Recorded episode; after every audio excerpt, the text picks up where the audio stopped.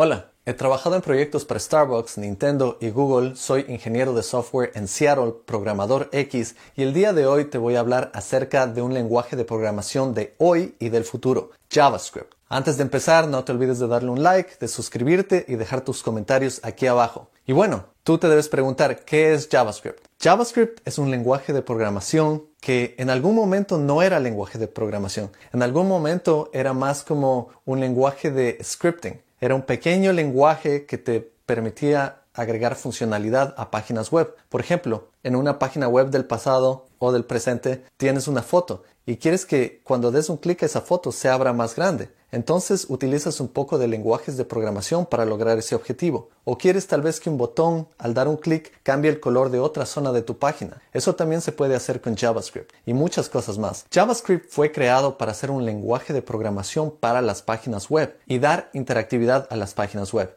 Es decir, cuando das un clic o cuando creas cualquier evento, algo va a cambiar. Otra cosa interesante de JavaScript es que JavaScript es súper accesible para cualquier persona del mundo hoy en día. Solo necesitas un computador y un navegador. Si tienes el navegador, puedes abrir Chrome, puedes abrir Safari, puedes abrir Firefox. Simplemente entras en la consola del navegador y puedes escribir puro JavaScript que te permite hacer muchas cosas. Básicamente JavaScript te da superpoderes. Y voy a entrar en eso después, pero por el momento déjame hablarte un poco acerca de la historia de JavaScript. JavaScript más o menos fue creado en el año 1997 y cuando se creó, la idea era dar más funcionalidad a las páginas web, hacer que las páginas web se sientan más vivas, porque antes de eso las páginas web eran simplemente documentos donde tú ibas, leías y no tenías mucha interacción. En esas épocas, el lenguaje de programación Java era muy popular y todo lo relacionado con café era popular. Java es una isla en Indonesia en donde se produce muchísimo café y no sé si han escuchado de Java Beans, pepas de café de Java, que son de ese lugar. Entonces la idea era más o menos sacar un nombre para un lenguaje de programación que todos los programadores entiendan muy bien y que a la gente le interese. Y la idea más peculiar era que todos los programadores se sentaban por horas a trabajar frente al computador y tomaban muchísimo café. Entonces de ahí salió el nombre JavaScript. Y les recuerdo que el nombre JavaScript no tiene nada que ver con el lenguaje de programación Java. O sea, son lenguajes totalmente diferentes y, tienen una relación que Java el nombre Java era popular en esa época y por eso le llamaron JavaScript. Pero son lenguajes muy diferentes. Es más, si es que algún día tú te pones a estudiar Java después de aprender JavaScript, vas a darte cuenta que son muy, muy, muy diferentes estos lenguajes. Y bueno, en esas épocas cuando JavaScript estaba naciendo, se creó un estándar que se llama ECMAScript. Entonces, cuando ustedes encuentren en línea cualquier cosa relacionada con ECMAScript, recuerden que eso es, es JavaScript básicamente. Simplemente son los documentos que indican cómo funciona JavaScript y qué se espera de JavaScript. Y la idea es que como existen diferentes navegadores de diferentes compañías, por ejemplo, Internet Explorer es de Microsoft y Chrome es de Google, la idea es que exista un estándar para que las dos compañías puedan crear el mismo lenguaje de programación en la misma manera. Entonces, cada vez que encuentres referencias sobre ECMAScript, simplemente es JavaScript, pero es el estándar de JavaScript. Hoy en día estamos en ECMAScript 9, que es muy avanzado, y con el pasar de los años salen nuevas versiones de ECMAScript que tienen más funcionalidades, que le hacen al lenguaje más complejo, pero al mismo tiempo más fácil. Y esa es la idea, o sea, en un futuro tal vez encuentres un ECMAScript 15 o 30, quién sabe lo que va a pasar en el futuro. Otra cosa interesante es que si te pones a pensar en cómo la gente utiliza los navegadores alrededor del planeta, la gente normalmente actualiza su navegador o muchas personas no actualizan para nada y están utilizando un navegador que es muy antiguo. Entonces, cuando tú utilizas el lenguaje de JavaScript, lo que quieres hacer es que este código de JavaScript que tú escribes funcione en todos los navegadores del mundo. Y para eso existen diferentes herramientas. Una de esas es Babel, que tal vez vas a encontrar en línea. Esto es simplemente una herramienta en la que tú puedes escribir la última versión de JavaScript y esta herramienta va a transformar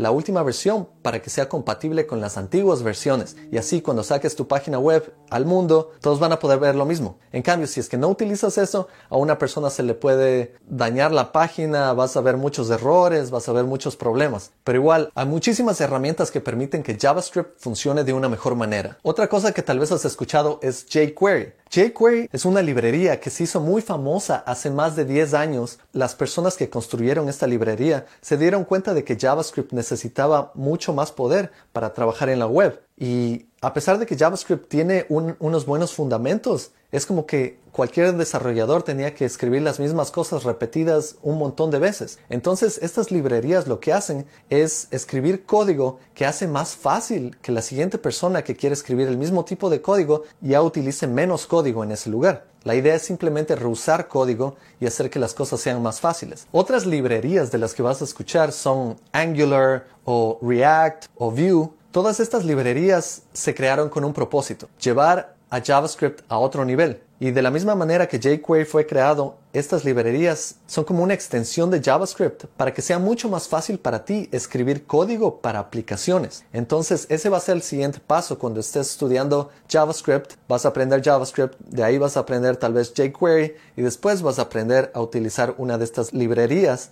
para que puedas crear tus propias aplicaciones. Otra cosa que es muy importante cuando empiezas a programar por primera vez en este lenguaje de JavaScript es que tengas un editor o un IDE. Hay una pequeña diferencia entre un IDE y un editor. Si tienes un editor de texto como Notepad, tú podrías escribir tranquilamente JavaScript. Puedes meterte en el archivo, en el archivo de JavaScript y puedes escribir código y simplemente eso corres en un navegador y te va a funcionar. El problema es que cuando estás haciendo aplicaciones bien, bien grandes, vas a tener miles y miles de archivos, miles de referencias, necesitas funcionalidades extra para autocompletar código o tal vez vas a encontrar problemas y necesitas hacer un poco de debugging, es decir, encontrar dónde están los bichos, dónde están los bugs para solucionar esos problemas. Y un editor de texto no es suficiente para eso. Entonces lo que tienes que hacer es utilizar un IDE. Unos ejemplos de esto son uh, VS Code es más o menos un editor de texto, pero tiene funcionalidad para hacerse más grande. Tiene plugins que puedes instalar y se puede convertir en un buen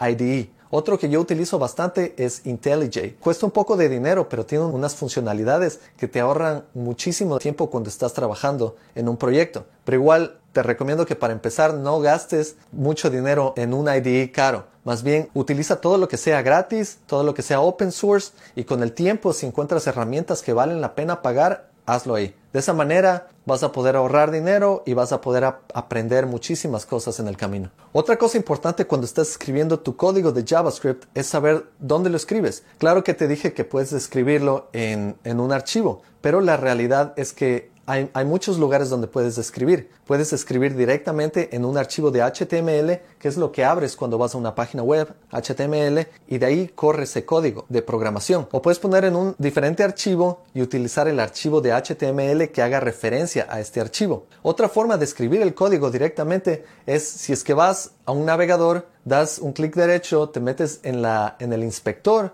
y vas a la consola. Ahí puedes escribir JavaScript directamente y practicar lo que quieras directamente con el lenguaje de programación. Igual JavaScript es muy interesante porque en otros lenguajes de programación, cuando tú escribes código, tienes que compilar el código y de ahí tienes que correr un ejecutable, que es un proceso medio largo. Con JavaScript no tienes que hacer nada de eso. Tú escribes el código, le pones correr y corre inmediatamente. Y ahora sí, si es que no has visto un lenguaje de programación antes o si no has escrito, te voy a dar más o menos una idea de qué es lo que hace un lenguaje de programación. Con un lenguaje de programación tienes acceso a muchas cosas de la computadora como guardar memoria, guardar cosas especiales en memoria. Digamos que estás en una página web y estás escribiendo un título y después pones refresh para refrescar la página y se pierde totalmente el título. Con JavaScript tienes acceso a memoria y puedes hacer algo como cuando escribes algo esto que escribes se guarda en una variable y después esa variable puedes grabar directamente en la computadora, todo con código de JavaScript. Así cuando refresques, el primer código que se va a correr es código de JavaScript que va a buscar en la computadora a ver si tienes esa información que grabaste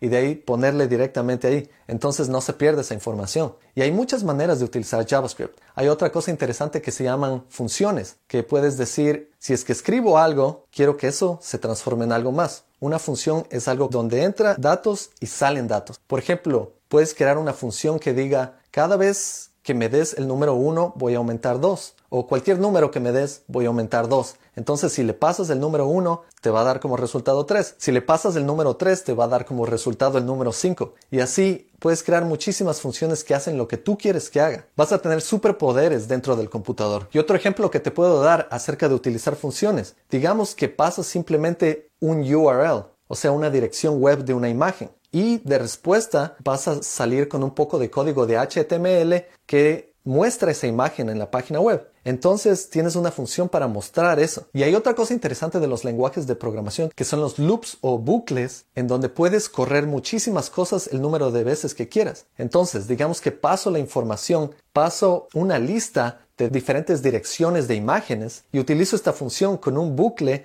y básicamente voy a terminar con una galería de fotos que puedo poner en HTML. Ese es el poder que vas a tener con un lenguaje de programación. Si solo utilizaras HTML, te tocaría escribir veces o seis veces o el número de imágenes que tengas en HTML y repetir ese código y tener un código gigantesco que se demora muchísimo en bajar a tu computadora, pero con un lenguaje de programación simplemente pasas una pequeña lista y dices quiero que con un bucle muestres imágenes para cada uno de estos utilizando esta función y de repente tienes una página gigante que funciona súper rápido y te da todos los resultados que quieres. Y todas estas cosas que te estoy diciendo simplemente son cosas muy básicas acerca de JavaScript. Una vez que te metas más en el lenguaje de programación te vas a dar cuenta de todos los superpoderes que vas a obtener. Vas a tener acceso a la computadora, tienes acceso a crear lo que tú quieras, interactividad, animaciones. Imagínate, Facebook está hecho solo con JavaScript. Todo lo que ves de Facebook es JavaScript. Todo lo que ves de Google es hecho con JavaScript. Y lo interesante también es que si es que quieres meterte a hacer backend, que es escribir código para lo que existe detrás de una página web, para un servidor, puedes utilizar algo como Node.js. Node.js es un runtime de backend